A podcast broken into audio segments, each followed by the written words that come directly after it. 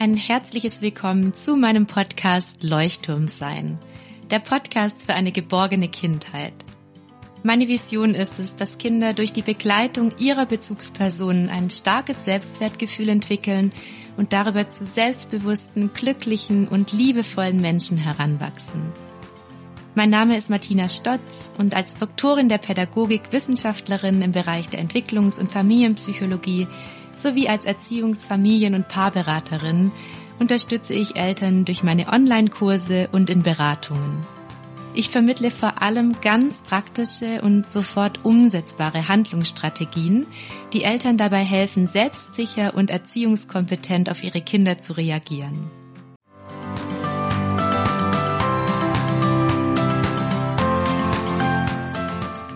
Ich habe ein neues Geschenk für euch und zwar könnt ihr euch mein E-Book für 0 Euro zum Thema Geschwisterstreit ab jetzt sichern. Den Link findet ihr in den Show Notes und du bekommst durch das E-Book für 0 Euro einen Notfallplan an die Hand, wie du in vier Schritten deine Kinder liebevoll durch Streitigkeiten begleiten kannst.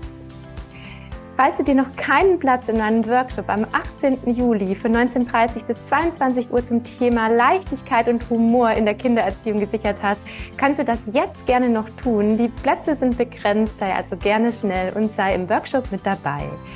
Falls du an diesem Abend keine Zeit hast, bekommst du nach dem Workshop eine Aufzeichnung zugeschickt, die dann sieben Tage lang gültig ist und du bekommst zusätzlich ein E-Book mit allen Strategien für Leichtigkeit und Humor in der Kindererziehung.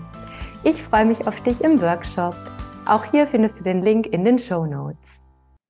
Hallo und herzlich willkommen, meine Lieben, zu einer neuen Podcast-Folge zum Thema Pubertierende liebevoll begleiten. Und ich freue mich heute ganz besonders, weil ich nämlich eine Interviewpartnerin habe, die Mama ist von zwei Pubertierenden und die gleichzeitig auch Kinderärztin ist. Ihr dürft schon raten, wer es ist. Die meisten von euch kennen sie nämlich schon ganz gut. Liebe Schneesi von Kinderärztin von Instagram, herzlich willkommen. Vielleicht stellst du dich noch mal einmal ganz kurz vor für alle, die dich noch nicht kennen. Vielen Dank, liebe Martina. Ich äh, freue mich total, dich auf diesem Wege wiederzusehen. Ja, mein Name ist Dr. Snejana Schütt, die mit dem unaussprechlichen Namen quasi, also meist Sneji nur genannt. Ähm, ich bin ähm, Fachärztin für Kinder- und Jugendmedizin, aber eben auch äh, mit Leidenschaft Mama von zwei äh, Jungs. Die sind jetzt mittlerweile einer eben ein junger Mann, 18,5 und einer, der ist 16 Jahre alt, also mitten im Thema. Und ja, und äh, auf meinem Blog Die Kinderärztin und äh, dem Insta-Account kläre ich eben über verschiedene kindergesundheitliche Themen auf, wobei die Jugend liegt mir natürlich in äh, gewisser Weise besonders am Herzen, weil meine Jungs eben gerade auch sehr in diesem Alter sind. Und Snitty hat mich jetzt erst am Wochenende besucht und dann haben wir uns ganz viel über das Thema unterhalten. Da habe ich gesagt, hey, eigentlich wäre es total cool, wir würden mal eine Podcast-Folge dazu aufnehmen, weil bisher hatte ich dazu noch kein Thema. Und ich habe immer wieder Eltern, die auch ähm, kleine Teenies zu Hause begleiten dürfen. Und da ist es eben ganz wertvoll, wenn wir, glaube ich, ein paar Tipps geben. Einerseits jetzt ähm, aus der kinderärztlichen Sicht und auch eben aus der entwicklungspsychologischen Sicht, was passiert denn da eigentlich bei den kleinen, großen? Und dann mhm. wollen wir so ein bisschen darauf eingehen, wie auch Eltern damit umgehen können, ähm, dass ihnen vielleicht manchmal die Sicherheit fehlt und sie Angst um ihre Kinder haben, weil die ja dann plötzlich Sachen ausprobieren möchten, vor denen man vielleicht als Mama oder Papa richtig Angst hat, ja, und vielleicht auch manchmal das Bedürfnis hat, das Ganze kontrollieren zu wollen und irgendwie kann man es dann doch nicht mehr so ganz kontrollieren, weil die Kleinen so ihr Ding machen. Und dann wollen wir nochmal im letzten Schritt darauf eingehen, welche praktischen Tipps es eigentlich gibt für Eltern mit Pubertierenden, also was Teenies brauchen und wie ihr sie liebevoll begleiten könnt. Und deswegen starten wir gleich mit dem ersten Teil. Was können wir aus kinderärztlicher und entwicklungspsychologischer Sicht über die Pubertät sagen? Sneji, ich lasse dir gerne den Vortritt. Du hast ähm, auch ja. im Gespräch schon viel gesagt und das sind ganz wertvolle Infos für viele Eltern. Ja, sehr gerne. Also wir haben natürlich äh, eine ganz besonders äh, körperlich prägende Zeit. Das heißt, äh, wir haben natürlich sehr, sehr viele hormonelle Veränderungen. Ähm, das heißt, wir haben im Prinzip eine, ja, ein Cocktail aus verschiedenen Hormonen, die eben äh, die Entwicklung vom Kind über das äh, Thema Jugend dann halt hin zum Erwachsenenalter ähm, ja, prägen. Und das ist natürlich, wir wissen, die Hormone, wir unterschätzen sie eigentlich äh, viel zu oft, finde ich, äh, denn Hormone prägen uns in, in vielerlei Hinsicht. Ähm, wir als Frau äh, merken das äh, ganz oft eben in, in verschiedenen Bereichen des Zykluses, aber natürlich dann auch zum Übergang mit den Wechseljahren. Das heißt, die Hormone bestimmen ganz, ganz äh, doll unsere äh, ja, Verhaltensweisen und, und auch Emotionen, äh, oder? Und also Emotionen auf jeden Fall. Mhm. Das äh, kennen wir eben in, in verschiedenen Ausprägungen ähm, auch äh, sehr, sehr gut. Und das also ist ich kenne das gar nicht, du.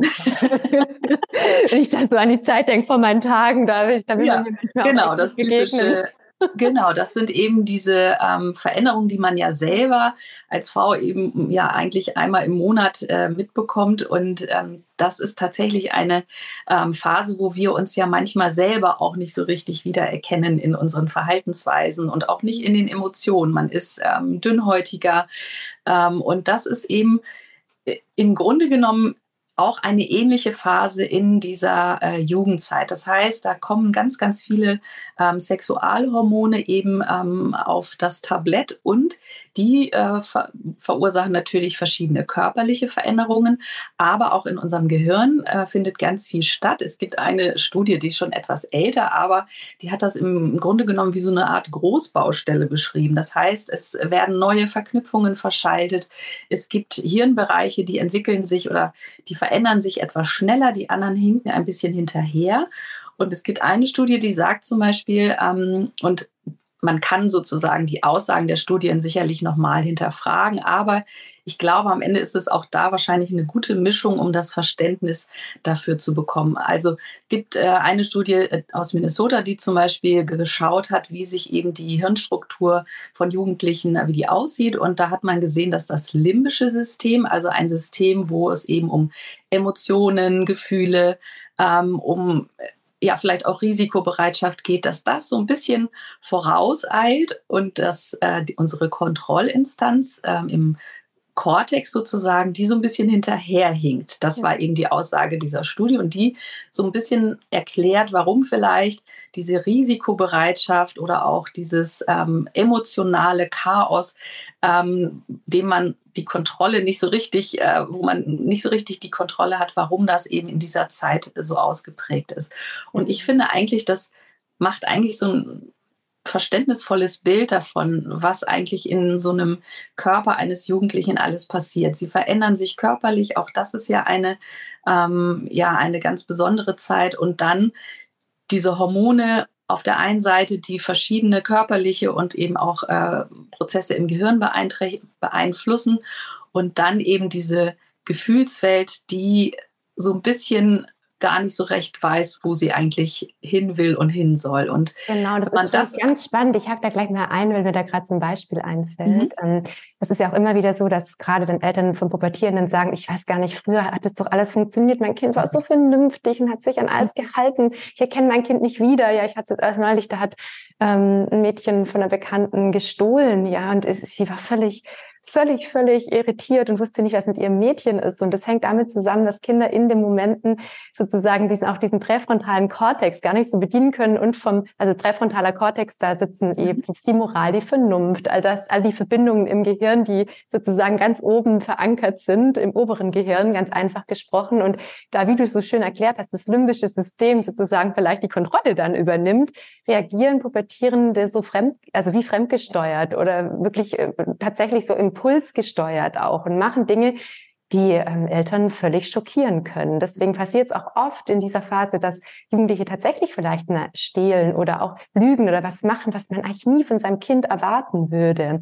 Und danach ist eben die Scham und auch diese Schuldgefühle riesig groß, weil die Pubertierenden danach dann selber nicht wissen, was eigentlich mit ihnen los war. Also das ist dann oft, wenn man danach mit ihnen drüber redet, dann können sie sich das selbst gar nicht erklären. Und das hat äh, absolut mit der Gehirnentwicklung zu mhm. tun. Genau, und das ist eben, finde ich, so ein ganz wichtiger, ja, eine ganz wichtige Basis auch für unseren Blick auf die Pubertierenden, was da eigentlich gerade äh, alles los ist und dass sie eben manchmal, so wie du gerade so schön gesagt hast, sich selber eigentlich auch nicht wiedererkennen. Und auch da, finde ich, können wir ähm, selber eben auch Rückschlüsse, sage ich mal, auf unser Verhalten eben zyklusbedingt zum Beispiel auch ein gutes Verständnis vielleicht dafür haben, was da eigentlich ähm, alles los ist, dass man in so einer quasi Ausnahmesituation ist. Und wenn ich das Bild von dieser Großbaustelle mal nehme, wo einfach ganz viel umgebaut, strukturiert wird, dann können wir uns aber eigentlich vorstellen, dass es ja, wie ein Haus, was ein schönes Haus, was gebaut wird, ein Haus für die Zukunft. Ähm, aber da ist halt einfach ganz viel Chaos erstmal am Anfang und man muss sich erstmal sortieren. Und man muss ja vielleicht auch noch hinzufügen, dass sie in einer Phase sind, wo sie ja selber sich selber auch erstmal finden möchten. Wer, wer wollen sie sein? Wer sind sie? Wo wollen sie hin? Wie soll die Zukunft aussehen? Und wir haben ja aktuell auch sehr, sehr viele Herausforderungen, die ja für uns Erwachsene schon sehr belastend sind. Ich sag mal, wir hatten die Pandemiezeit, die mhm. sehr belastend war für viele Jugendliche. Wir haben jetzt einen Krieg mitten in Europa. Wir haben viele klimatische Veränderungen, die Sorgen machen. Wir haben demografische Veränderungen. Die Digitalisierung, ähm, also auch dadurch, dass Kinder so uneingeschränkten ja. Zugang zu Medien haben. Das heißt, also nicht ja. nur für die Kinder ist, sind diese Zeiten, in denen wir gerade leben gerade für die Jugendlichen herausfordernd, sondern eben auch für die Eltern, weil dadurch ja auch von Elternseite ganz viel Führung, auch gerade in der Teenagerzeit noch verlangt wird. Ja, also was wäre, wenn wir dem Kind uneingeschränkt äh, Medienzugang geben? Dann würden Jugendlichen, weil sie impulsgesteuert handeln, nur vor diesen Geräten hängen. Ja, mhm. und auch da finde ich, haben Eltern noch mal ganz andere Herausforderungen und die Kinder, wie du es gerade so schön gesagt hast. Also von beiden Seiten ist diese Zeit äh, braucht viel Kompetenz viel Erziehungskompetenz. Auf jeden Fall. Und ich würde auch sagen, ähm, dass äh, dieses genau, man, sie brauchen schon auch eine gewisse Richtung und äh, natürlich auch Grenzen, weil äh, es ist nun mal so, wir leben in einer Gesellschaft, wo wir eben nicht nur impulsgesteuert handeln können.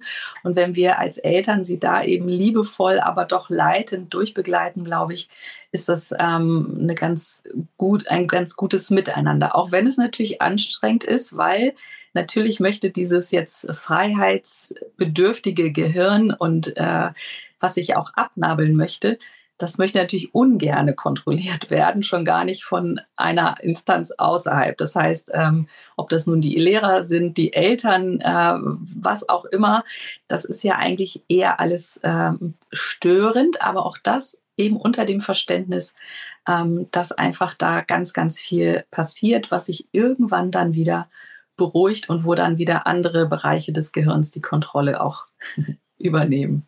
Ja, du hast es gerade nochmal so schön gesagt, das Autonomiebedürfnis eines Pubertierenden oder einer Pubertierenden ist extrem ausgeprägt. Und auch da äh, ist es ratsam, dieses Autonomiebedürfnis zu erfüllen, also Kinder ernst zu nehmen, sie mit einzubeziehen, nach ihrer Meinung zu fragen, sie einzubinden, also auch gerne äh, sie mithelfen zu lassen, ihnen Verantwortung zu übergeben.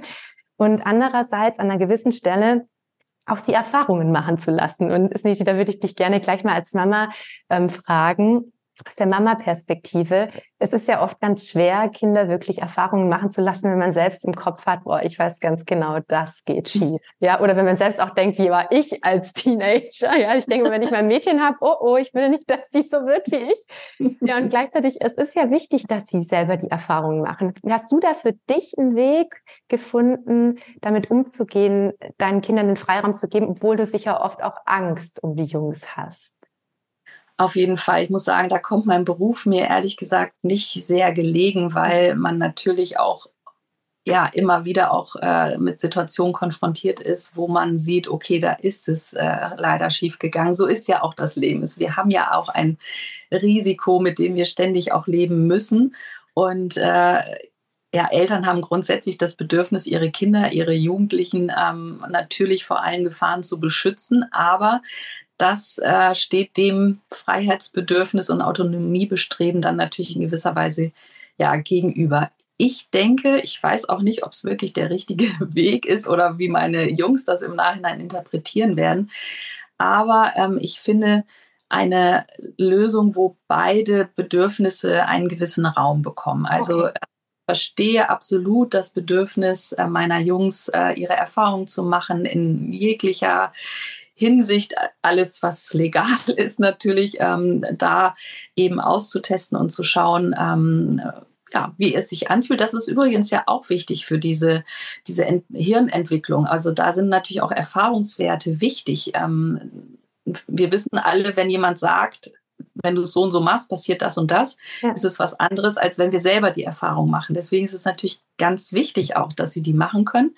Aber mein Sicherheitsbedürfnis steht dem natürlich gegenüber. Und dann führt es eben zum Beispiel dazu, mein Großer hat jetzt seinen Führerschein gemacht und äh, ist auch letztens äh, auf einer größeren Fahrt gewesen, dass man dann eben versucht, auszuhandeln, dass man sich zwischendurch eben meldet, dass man sagt, wenn man angekommen ist, dass man zwischendurch vielleicht mal ein kleines Lebenszeichen von sich gibt, auch wenn das auch schon oft nervig ist für die. Ja. Die nervige Mama, die immer wissen will, wo ich bin. Genau. So ist es. Das ja. ist natürlich, äh, mir ist das dann bewusst, dass das in dem Moment wahrscheinlich äh, nervt oder sie das auch gerne vergessen. Aber ähm, in der Regel fällt es ihnen dann irgendwann ein oder ich frage nochmal nach und wenn ich dann weiß, okay, ähm, es ist alles gut gelaufen, man wächst da auch so ein bisschen mit. Das, das ist so wie in allen. Die Angst, oder? Ja, das, was absolut. passiert sein könnte. Und ich fand es gerade ganz süß, wie du gesagt hast, so eine Balance auch zu finden und dieses gegenseitig aufeinander achten, weil gerade Pubertierende, die haben ja dann oft schon in vielen Momenten, auch wenn sie gerade zugänglich dafür sind, ähm, schon die Bereitschaft, auch über Themen zu reden. Das ist ja das Schöne. Man kann ja oft dann auch schon mit ihnen reden, als wären sie Erwachsene. Es gibt ja so Phasen. Und da dann auch wirklich über die eigenen Gefühle zu sprechen, auch zu sagen, du weißt du, ich weiß, es ist vielleicht nervig für dich und am liebsten würdest du einfach da dein Ding machen und dich gar nicht melden.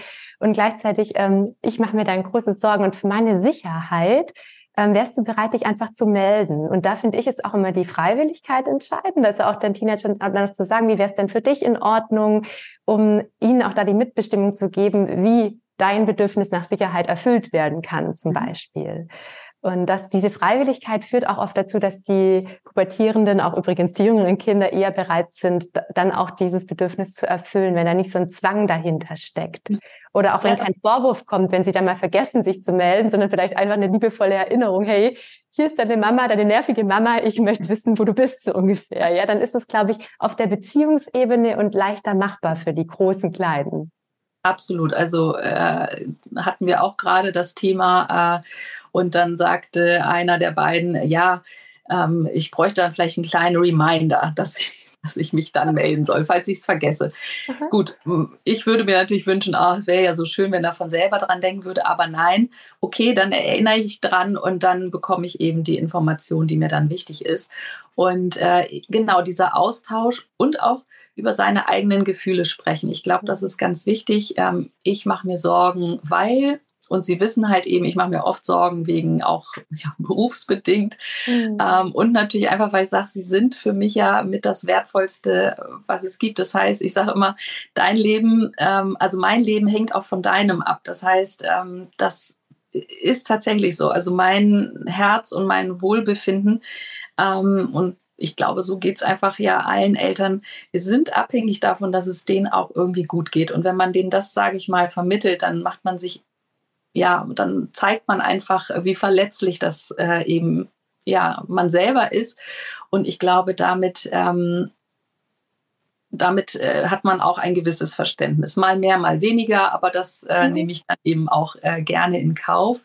Genau, und, und du hast es gerade so schön gesagt. Ich glaube, es geht auch darum, dass die Kinder auch spüren. Grundsätzlich sind wir Erwachsene ja selbst dafür verantwortlich, für unsere Gefühle zu sorgen oder auch unsere Angst ähm, zu regulieren, mit unseren Gefühlen umzugehen.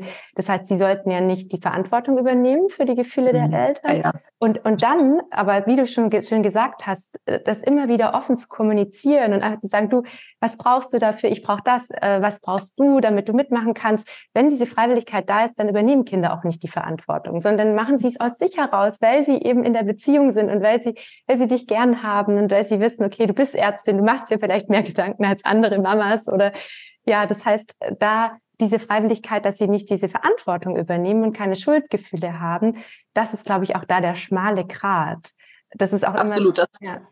das hast du äh, genau. Das ist, als ich das gesagt habe, habe ich selber gedacht, ah, das ist wahrscheinlich fast schon zu viel eigentlich auch, aber es ist sozusagen die Basis dessen, ähm, um klarzumachen, ich brauche, also mein, ne, meine Verletzlichkeit ist auf der Ebene so und ich bräuchte dafür ein bisschen davon oder davon. Und ähm, wärst du bereit, mir da entgegenzukommen? Und so ist es dann sozusagen wie so eine, ja, beide äh, Gefühle bekommen ihren Raum und äh, man guckt eben gemeinsam möglichst konstruktiv, was geht, was kann man, wozu ist die, äh, wozu ist man bereit, was äh, schränkt einen nicht zu sehr ein, aber was gibt eben Sicherheit. Und da muss ich so aus der Erfahrung sagen, eigentlich ist es gar nicht so viel. Und ich glaube, das merken die dann eben mit der Zeit auch. Am Anfang hört es sich so an, ah, jetzt soll ich mich immer melden, wie nervig und jetzt äh, Klar, es ist natürlich wichtig irgendwie für ihr äh, Sicherheitsgefühl, aber irgendwie wäre es auch viel schöner, wenn ich das alles nicht beachten müsste.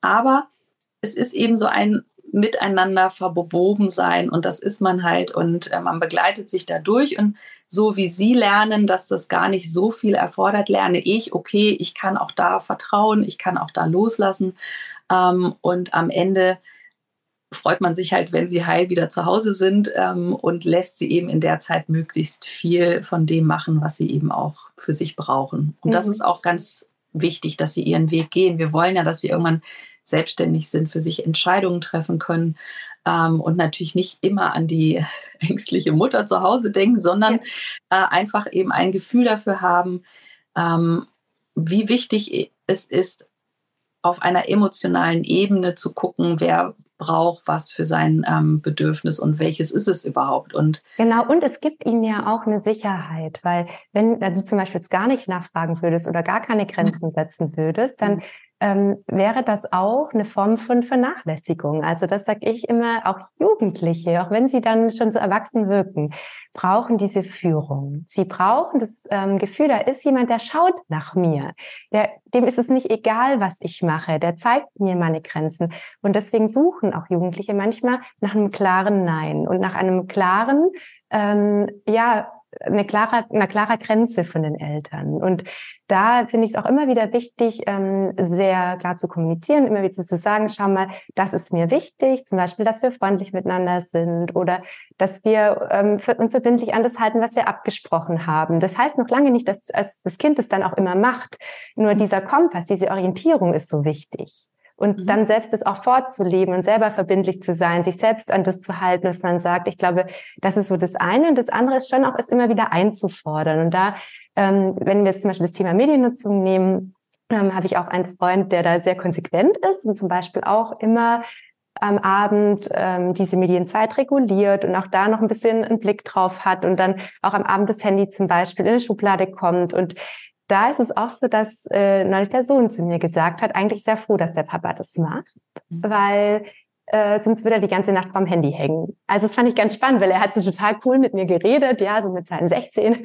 Und äh, eigentlich hat er mir indirekt gesagt, es ist eigentlich ist es schön, dass der Papa das macht, weil andere Eltern machen das nicht und die schauen dann die ganze Nacht YouTube zum Beispiel und sind todesfertig am anderen Tag.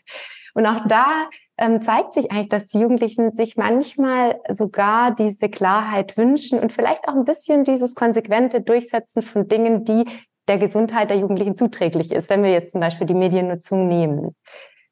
Also finde ich auch ganz spannend.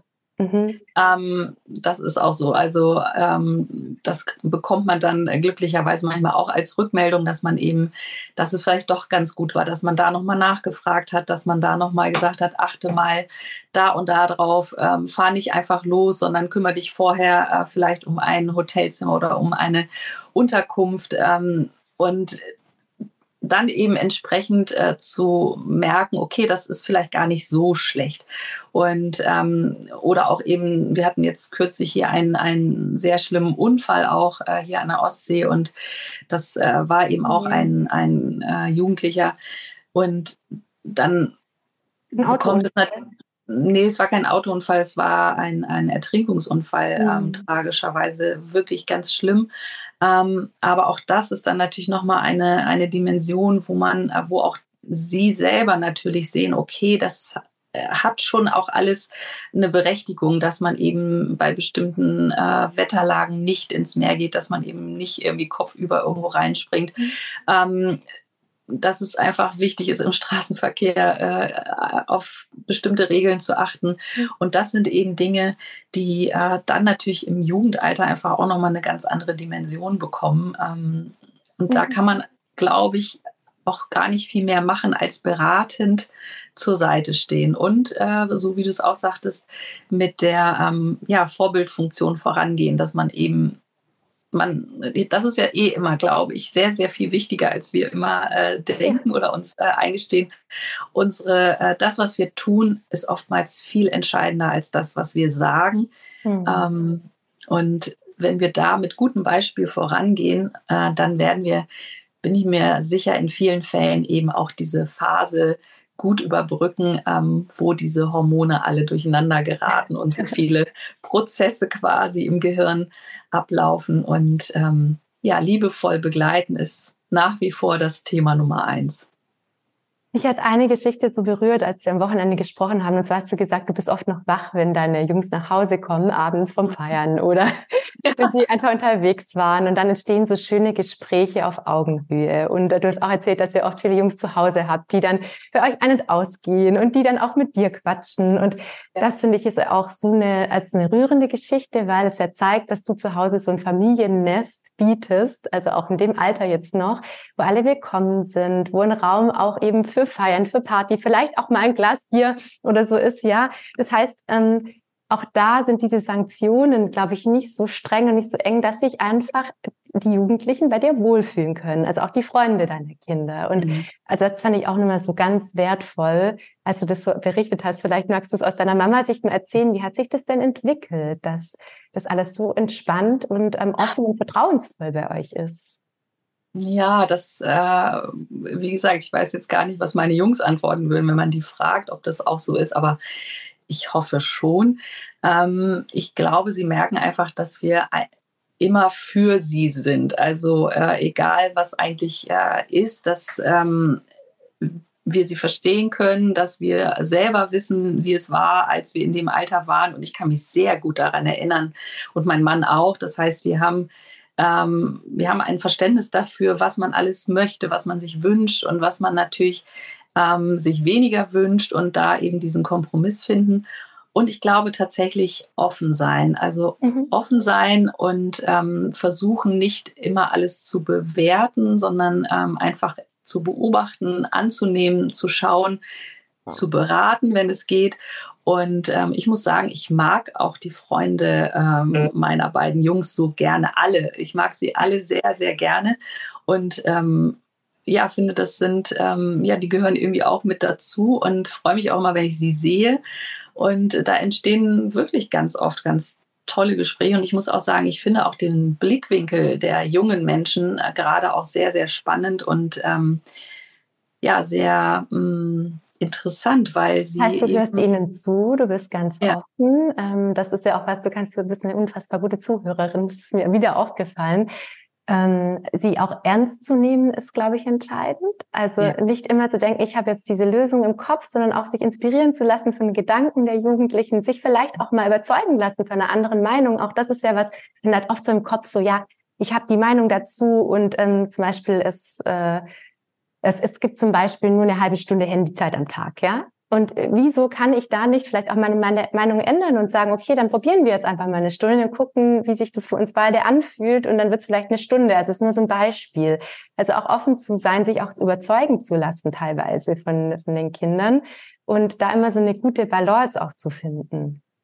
Gut, bei einer Stunde Handyzeit, Martina, da. Äh ja, ich meinte jetzt, ja, ich, ich bin jetzt gerade hier von meinen Grundschulkindern ausgegangen. Ja, genau. Ich genau. würde sagen, das ja. war der erste Lerneffekt, äh, dass ich so fünf Stunden mich verabschieden musste.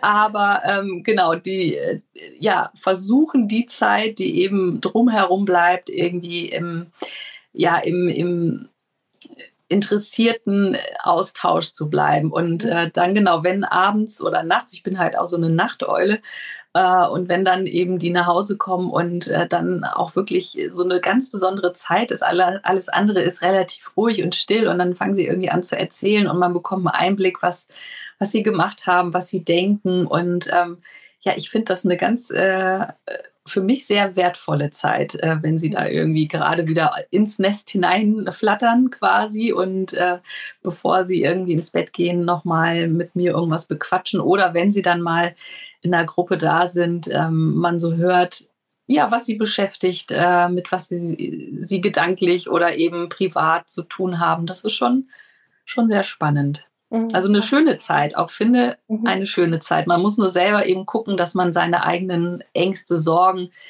dass man das irgendwo in einer guten Balance hat. Und ähm, du hast so was Wichtiges gesagt. Du hast gesagt, nicht bewerten und nicht verurteilen. Das heißt, wenn dein, deine Jungs dir was erzählen, ist es sicher manchmal erstmal schluckst du vielleicht und denkst so, wow, das haben die nicht ernsthaft gemacht oder keine mhm. Ahnung. Ja, du bist vielleicht erstmal schockiert und das dann in dem Moment wegzuatmen und nicht in die Verurteilung zu gehen, ist sicher auch oft eine Herausforderung, oder? Ja, ja absolut. Also ich würde sagen, wahrscheinlich rutscht mir auch oft doch irgendwas raus, äh, was dann eben nicht äh, ganz so optimal war oder wo man dann eben doch irgendeine Wertung einmal. Aber ich versuche, äh, ist mir immer sozusagen wie so ein kleines, äh, wie so ein kleiner Reminder für mich selber, okay, lass erstmal sie erzählen.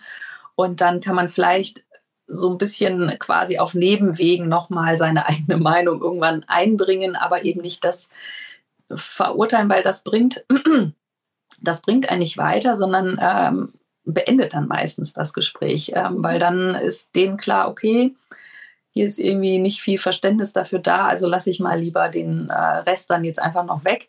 Mhm. Und das ist äh, eigentlich schade, weil man möchte ja doch äh, so ein bisschen Einblick eben haben oder freut sich, wenn man ihn bekommt. Und ähm, so entstehen dann auch Geheimnisse und vielleicht Dinge, mhm. die man als Mama, Papa gar nicht mehr mitbekommt. Und das ist auch so etwas, ähm, da wurde ich neulich von einer Mama gefragt, inwiefern ist es denn okay, dass Jugendliche nicht mehr alles erzählen? Und ich glaube, auch das ist ganz herausfordernd auszuhalten, dass gewisse Dinge tatsächlich einfach mit den Freunden und nicht mehr mit der Mama geteilt werden oder mit dem Papa. Hast du auch die Erfahrung gemacht? Und wie bist du damit? Ja, also die sogenannte Peer Group, die ist einfach äh, unglaublich wichtig ähm, und ich glaube, das muss man sich auch einfach, ähm, muss man ganz doll verinnerlichen. Man selber ist ja noch in einer so ganz engen äh, Verbindung und die Kinder natürlich auch, aber es fühlt sich dann anders an, wenn sie sich so langsam abnabeln äh, und die Freunde eben oder Freundinnen immer wichtiger werden. Und zum Beispiel auch an diesen Prozess erinnere ich mich selber als Jugendliche noch sehr genau. Ähm, ich weiß, ich habe mit meinen Freundinnen den ganzen Tag verbracht und wenn ich zu Hause war, habe ich als erstes zum Telefon gegriffen. Und dann weiß ich noch genau, wie meine Eltern meint, Mensch, du hast doch jetzt schon so viel mit denen gesprochen, muss es denn noch weiter sein? Und für mich war diese Welt mit meinen Freundinnen ähm, und Freunden war einfach unglaublich wichtig. Und äh, bis genau, heute ist es so. so.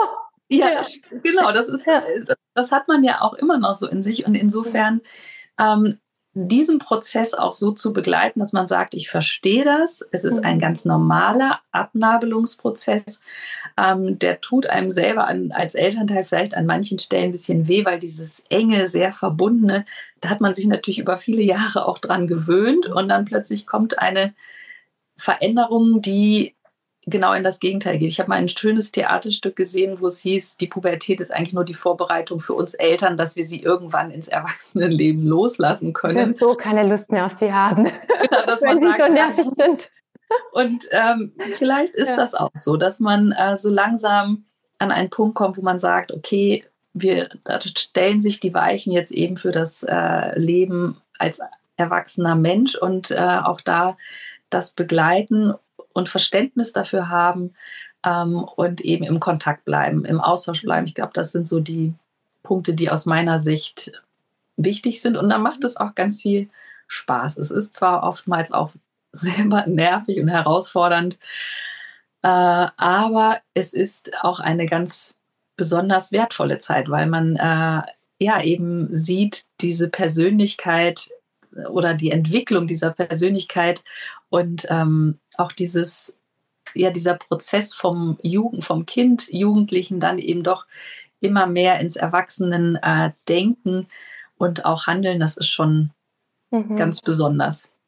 Ich hatte das jetzt neulich auch in meiner Familie bei einem ähm, Teenie. Und zwar war er auch in der Pubertät eben laut äh, meiner Tante unerträglich. Und so nach dem Motto, ja, hat sich nur abgegrenzt, nur die Eltern kritisiert, alles haben sie schlecht gemacht. Ja, es ist ja auch so, dass viele Jugendliche dann anfangen, ihre Eltern so extrem zu kritisieren, weil sie plötzlich ihre Eltern mit eigenen äh, anderen Augen sehen. Und das Schöne ist für alle, die es vielleicht auch gerade so erleben, also jetzt Anfang 20 ausgezogen beim Studieren und die Beziehung ist so eng wie noch nie. Und es entwickelt sich dann eher eine Beziehung auf Augenhöhe. Und oft ist dieser Ablösungsprozess wichtig, auch wenn eure Pubertierenden sehr kritisch mit euch sind, dann ist es tatsächlich dieser Ablösungsprozess. Und da vielleicht auch tief durchzuatmen, vielleicht eher auch die Gefühle zu benennen, anstatt das Kind dann zu verurteilen oder das auf sich zu beziehen, dass das, der Jugendliche oder die Jugendliche so kritisch mit einem ist. Das kann auch helfen und sich einfach bewusst zu machen, okay, das braucht mein Kind gerade, um sein Autonomiebedürfnis zu erfüllen und um erwachsen zu werden und um sozusagen ja auch diesen Trennungsprozess zu meistern. Und das ist sicher beim, je nach Temperament des Kindes auch bei jedem ein bisschen anders oder auch Temperament der Mutter oder des Vaters anders. Sind ja auch oft so Dynamiken zwischen Vater-Kind-Beziehung und Mutter-Kind-Beziehung. Und das ist vielleicht auch ein bisschen so eine Hoffnung, dass wenn ihr da gerade in einer schwierigen Phase seid, dass ihr dieses Vertrauen habt, dass wenn ihr grundsätzlich diese Offenheit und diese Beziehung spürt zu einem Kind, dass es dann auch wieder so wird, zumindest dann in diesem jungen Erwachsenenalter, dass dann eine ganz neue Beziehung auf Augenhöhe entstehen kann. Das finde ich auch nochmal vielleicht für manche ein bisschen beruhigend. Ja, bestimmt, doch, auf jeden Fall. Also ich, und ich glaube da auch dran, dass es mhm. ähm, ähm, so ist. Und auch da erinnere ich mich, dass ich sozusagen meine Eltern plötzlich in einem, nochmal in einem ganz anderen Licht gesehen habe, als ich plötzlich mein Studium angefangen hatte, weit weg von ihnen war und äh, das plötzlich zu schätzen wusste, wie toll mhm. es ist, wenn sich jemand kümmert, wenn jemand das, das, alles, was halt eben ja auch an positiven Dingen äh, zu Hause eben stattfindet, ähm, das wird einem dann eben oftmals ja im Nachgang dann äh, bewusst. Und wenn man das alles so im Auge hat, äh, diese ganzen verschiedenen Ebenen und verschiedenen Bedürfnisse und verschiedenen Entwicklungsprozesse auch, dann glaube ich, fällt es einem zumindest ein bisschen leichter, das Ganze auch mit Verständnis ähm, zu betrachten mhm. und zu begleiten. Und auch nicht abgelehnt zu fühlen vielleicht, ja. das ist wichtig. Ja. Ich würde mhm. gerne abschließend noch so ein paar praktische Sachen einmal kurz ähm, beantworten. Ähm, wie gehst du denn damit um, wenn deine Kinder sich viel zurückziehen? Weil ich kenne das auch von vielen, die dann sagen, ja, mein Kind hängt nur noch im Kinderzimmer oder nur im Zimmer oder ist nur noch mit den Jugendlichen unterwegs und ich will auch mal irgendwann noch Zeit mit meinem Kind verbringen. Wie bist du denn damit umgegangen? Ja, das ist tatsächlich ein Punkt, der ist äh, dann schon auch manchmal, ja, extrem. Also ich habe vorhin äh, so, eine, so einen Bericht gelesen, äh, die, die Jugendlichen, die dann in, im dunklen Zimmer hocken und äh, man denkt sich so, Gott, warum, wo ist hier das Tageslicht, die frische Luft, was auch immer. Und ähm, genau, die ziehen sich zurück. Ähm, das fällt einem schwer, wenn man selber ja sehr sozial und gesellig ist, äh, dann fehlt einem das natürlich. Ähm, auch da kann man nur vorsichtig gucken, ähm, ob das jetzt, sage ich mal, auf, äh, ob man irgendwie etwas findet, wo man vielleicht zusammen Lust drauf hat, ähm, vielleicht zusammen kochen, vielleicht was essen, also die ganz normalen, banalen Dinge, vielleicht auch. die beiden ähm, Spaß machen auch, ja, weil es soll ja kein Zwang. Beiden Spaß machen. Ja, mhm. genau. Und das muss man erstmal rausfinden. Was kann es sein? Weil es verändert sich eben mit der Zeit mhm. natürlich auch. Früher hat man irgendein äh, Spiel zusammen äh, gespielt. Das ist dann natürlich auch nicht mehr so richtig interessant, aber eben zu gucken, was könnte es denn sein? Shoppen und gehen vielleicht oder ähm, gemeinsam abends Kino gehen. Irgendwas, was vielleicht auch dann den Jugendlichen wieder Spaß macht, auch vielleicht diese Zeit zu zweit. Ich habe auch oft so die Erfahrung gemacht, dass so ein Ortswechsel hilft, weil oft ist dieses mhm. Zuhause sein, diese Routine, dann vielleicht gar nicht so das Umfeld, das für die Beziehung in dem Moment hilfreich ist. Mhm. Ja, das stimmt. Also äh, den Ort verändern ähm, oder zum Beispiel jetzt aktuell äh, sind wir noch so ein bisschen in diesem begleiteten Fahren ähm, und oder äh, du da Arme, denke, das, du sitzt immer daneben. du hast tausend Nervenzusammenbrüche wahrscheinlich, wenn der aufs Gas drückt. Ja, das ist äh, genau, das ist dann wieder eine neue Dimension. Mhm. Aber die Zeit äh, empfinde ich auch als äh, besonders schön, weil man dann nochmal, man hat wieder eine andere Ebene, man hat wieder einen anderen äh, Anlass, man hat ein anderes Gespräch und ähm, das ist schon, ja, man muss irgendwie ein bisschen die Gelegenheiten suchen, wo es passt. Aber manchmal wird man auch einfach, äh, kriegt man ein klares Nein, äh, kannst du jetzt einmal wieder aus dem Zimmer gehen. Hm. Ja, und dann ähm, macht man das halt äh, und mhm. guckt, ob sich nochmal eine andere Gelegenheit findet. Oft, was ich auch ähm, jetzt schon beobachtet habe, kann es helfen, andere Menschen, die die Situation ein bisschen auflockern. Also vielleicht eine Tante, die dazukommt, die die Kinder auch gerne mögen oder eine Freundin, die cool ist, ja. Also auch das kann manchmal dazu führen, dass die Jugendlichen dann mehr Zeit mit einem verbringen, wenn diese direkte, enge Beziehung so aufgebrochen wird. Das ist mir ja. jetzt auch schon ein paar Mal aufgefallen. Wenn ich jetzt mal bei Jugendlichen so. zu Besuch bin oder so, dann plötzlich sitzen sie dann doch dabei, weil es halt einfach eine mhm. lockere Stimmung ist und vielleicht auch die Eltern dann nicht so in dieser Erwartungshaltung sind oder der mhm. Fokus nicht so drauf ist. Ich kann mich noch so erinnern an meine Mutter, die hat mich immer so beobachtet dann, weil sie sich so Sorgen gemacht hat. Und ich weiß immer noch, wie sie dann da saß und mich so angeschaut und dachte mir immer so, hör auf, mich so anzugucken. Ja, was willst du von mir? Und da, da hat mir so diese Freiheit gefehlt. Und sobald dann jemand dabei war, meine Tante zum Beispiel, die auch locker war, dann war das nicht mehr so, nicht mehr so eng oder ich habe mich nicht mehr so kontrolliert gefühlt. Mhm. Das ist, äh, das ist auf jeden Fall, ähm, ist auch bei uns so. Also wenn jemand anderes da ist, wenn wir Besuch haben, den sie auch irgendwie spannend finden oder halt eben Familie, Freunde, wer auch immer, das ist dann nochmal ähm, ganz anders. Wir haben zum Beispiel eine ähm, ukrainische Familie, die ähm, geflüchtet ist und die vor einiger Zeit einmal äh, bei uns war und dann äh, redete mein Großer plötzlich ähm, über Dinge, die ich so noch gar nicht von ihm gehört hatte und war so gesprächig. Und dann ähm, habe ich gedacht, Wahnsinn, wie interessant. Also das ist so, genau, neue, neuer Ort, neue Zusammenstellung. Äh, und tatsächlich, ich glaube, das, was du sagtest mit diesem Fokus, man starrt sie quasi erwartungsvoll an, ähm, äh, das ist nicht gut. Kann ich auch verstehen. Krass, ich dachte mir immer, was will die von mir? Ja, genau. Ich natürlich mhm. Sorgen gemacht oder mal gucken, wie es mir geht, keine Ahnung. Ja. ja. Und jetzt noch eine abschließende Frage: Umgang mit Alkohol, Drogen und ähm, ja, so die ganzen Themen, die uns natürlich extrem beschäftigen mhm. als Erwachsene. Mhm. Was ist so deine Erfahrung?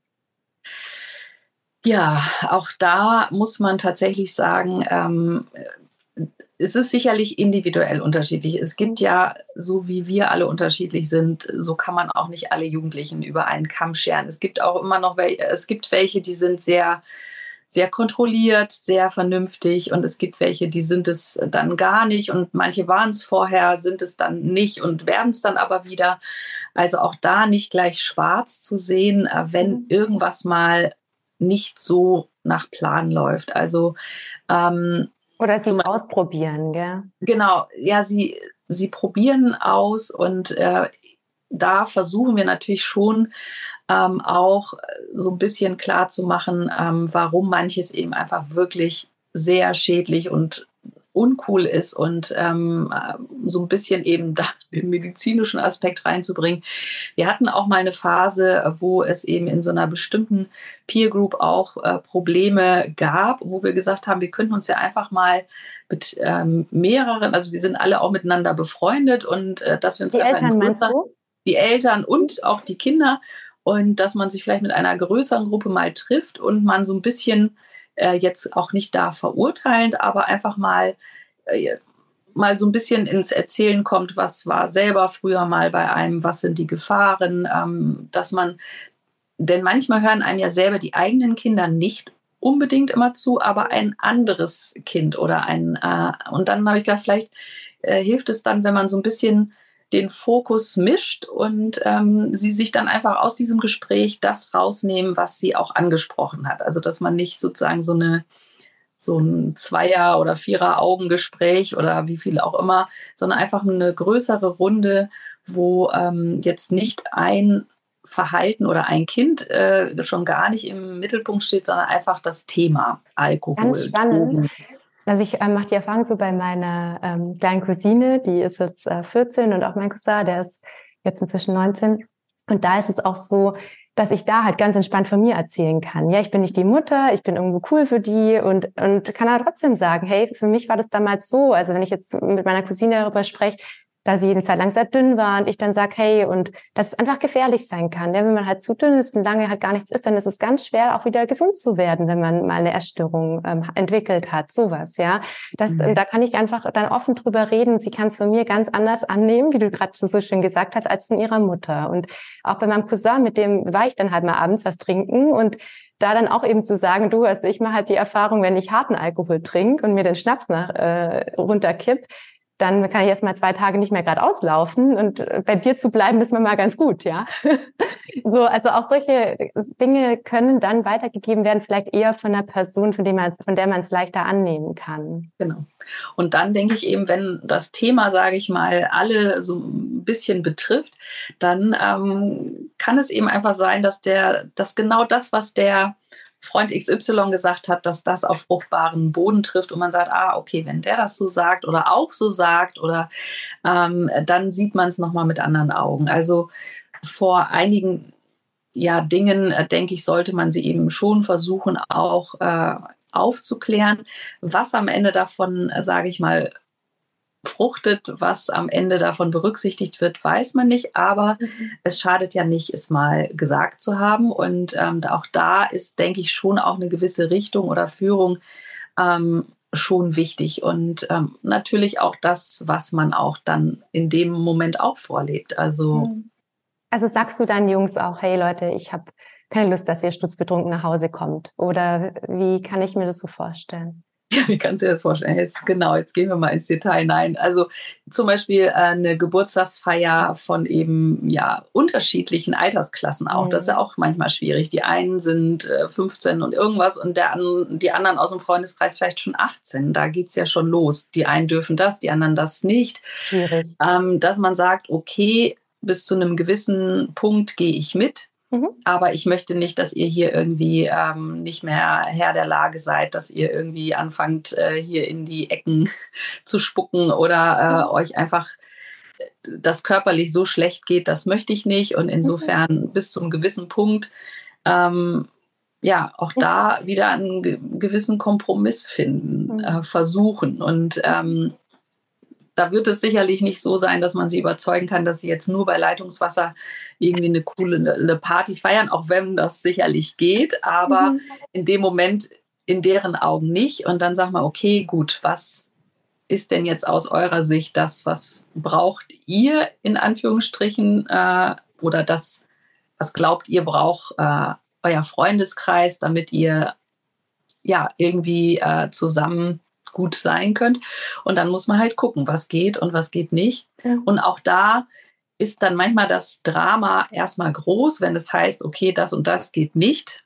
Dann ist es natürlich alles blöd und alles ist doof und die Emotion, Emotionen kochen hoch, weil das Nein ist dann natürlich schwer zu akzeptieren. Ja. Aber auch da habe ich die Erfahrung gemacht, auch dann ruhig bleiben, ähm, einfach auch bei seinem ja, seiner Richtung bleiben und dann beruhigt es sich meistens wieder und irgendwann ähm, kommt man dann doch wieder auf einen Nenner. Also auch es aushalten, mhm.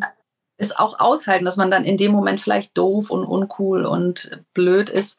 Ähm, wenn man darf das man auch als Mama oder Papa sein. Man. man darf auch einfach uncool sein. Es ist, es ist sozusagen an, an vielen Stellen leider eben der Part, den man auch nicht unbedingt angenehm findet, aber der mhm. ist auch in unserer Verantwortung.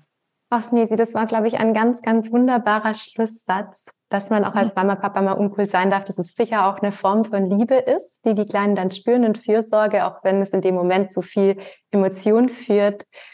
Ich glaube, wir haben ganz viel Input geliefert. Ich danke dir so sehr für deine wertvollen Erfahrungen direkt aus dem Alltag und dein ganzes kinderärztliches Wissen. Für alle, ähm, die jetzt noch mal weiter gerne auf deinem Instagram-Kanal oder deinem Blog stöbern möchten, vielleicht magst du noch ganz kurz ein bisschen erzählen von deiner Arbeit. Ach, du bist ja lieb. Also genau, die Online-Arbeit äh, liegt mir wirklich sehr am Herzen, weil ich einfach weiß, dass im praktischen Alltag vieles einfach untergeht wenig Zeit ist, weil man auch selber vielleicht beim Kinderarztbesuch total gestresst ist. Das Kind ist vielleicht gestresst, man ähm, hat vergessen, Fragen zu stellen, man hat es vielleicht auch nicht so richtig verstanden. Und das ist mir eben ein Anliegen, da ein bisschen Zeit für Erklärungen zu haben. Deswegen erkläre ich gerne auf meinem Blog die Kinderherztin bestimmte äh, ja, Krankheiten oder bestimmte Gegebenheiten. Und äh, auf Instagram genauso. Also die Kinderherztin ist mir auch ein kleines Herzensprojekt. genau, ihr dürft gerne mal auf ihrem Insta-Kanal vorbeischauen und irgendwann dieses Jahr wird es auch ein Newsletter geben, unter dem man bei dir abonnieren kann. Das heißt, bleibt gerne informiert äh, über äh, Sneechies Instagram-Kanal und ähm, ja, up to date. Ich danke dir sehr für deine wertvolle Arbeit und für das schöne Gespräch und ich ja, danke, danke an alle Zuhörerinnen und Zuhörer. Dir. Ja, und allen äh, Eltern, die gerade in dieser Phase sind, allen Mamas, Papas, allen äh, Erziehenden, viel Freude bei dieser spannenden Zeit und gute Nerven. die brauchen sie dringend. Bis ja. zum nächsten Mal. Tschüss. Vielen Dank. Tschüss. Ich habe ein neues Geschenk für euch und zwar könnt ihr euch mein E-Book für 0 Euro zum Thema Geschwisterstreit ab jetzt sichern. Den Link findet ihr in den Show Notes und du bekommst durch das E-Book für 0 Euro einen Notfallplan an die Hand, wie du in vier Schritten deine Kinder liebevoll durch Streitigkeiten begleiten kannst. Falls du dir noch keinen Platz in meinem Workshop am 18. Juli von 19.30 bis 22 Uhr zum Thema Leichtigkeit und Humor in der Kindererziehung gesichert hast, kannst du das jetzt gerne noch tun. Die Plätze sind begrenzt, sei also gerne schnell und sei im Workshop mit dabei. Falls du an diesem Abend keine Zeit hast, bekommst du nach dem Workshop eine Aufzeichnung zugeschickt, die dann sieben Tage lang gültig ist und du bekommst zusätzlich ein E-Book mit allen Strategien für Leichtigkeit und Humor in der Kindererziehung. Ich freue mich auf dich im Workshop. Auch hier findest du den Link in den Show Notes.